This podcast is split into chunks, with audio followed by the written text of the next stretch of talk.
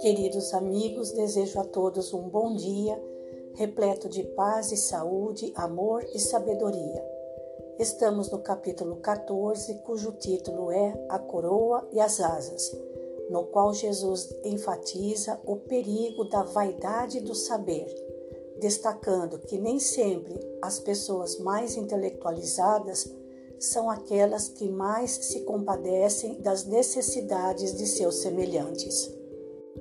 Já vimos em capítulos anteriores que a inteligência é rica em méritos, com a condição de ser bem empregada. Se Deus, em seus desígnios, nos permitiu renascer num meio onde pudéssemos desenvolver a nossa inteligência, é que Ele quer que a usemos para o bem de todos, pois é uma tarefa que Ele nos dá, colocando em nossas mãos um instrumento com a ajuda do qual podemos desenvolver, por nossa vez, as inteligências mais atrasadas, conduzindo-as a Deus. Comentamos também em lições anteriores que, em suas múltiplas existências no campo da matéria, o espírito vai progredindo moral e intelectualmente, mas o progresso intelectual ocorre primeiro que o progresso moral. Na pergunta 780 do Livro dos Espíritos, Allan Kardec indagou aos espíritos superiores como o progresso intelectual pode conduzir ao progresso moral. E eles lhe responderam, fazendo compreender o bem e o mal. O homem então pode escolher. O desenvolvimento do livre-arbítrio segue o desenvolvimento da inteligência e aumenta a responsabilidade dos atos.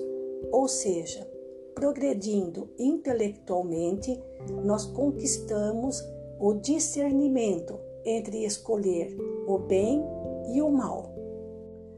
Compreendendo que o progresso moral e o progresso intelectual não ocorrem ao mesmo tempo e que o progresso intelectual vem primeiro, Allan Kardec, na mesma questão 780, faz mais uma pergunta aos espíritos superiores. Ele indagou: como ocorre que os povos mais esclarecidos sejam frequentemente os mais pervertidos? E os espíritos bondosos lhe responderam: o progresso completo é o objetivo, ou seja, o progresso moral e o intelectual mas os povos, assim como os indivíduos, não o alcançam senão passo a passo. Então, essa conquista de progresso moral e espiritual é individual e coletiva. E os espíritos continuam: até que o senso moral se tenha neles desenvolvido, ou seja, nos indivíduos e nos povos, eles podem mesmo servir-se de sua inteligência para fazer o mal.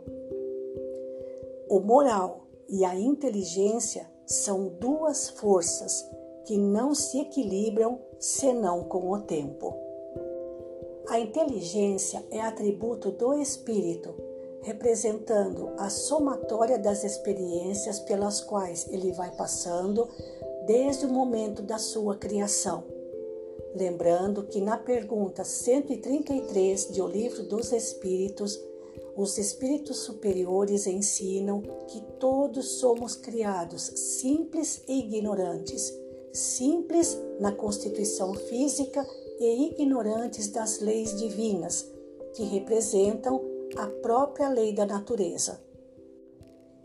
Temos em Jesus o nosso guia e modelo ele desceu das alturas celestiais para viver entre homens ignorantes e animalizados, auxiliando-os na conquista do progresso espiritual.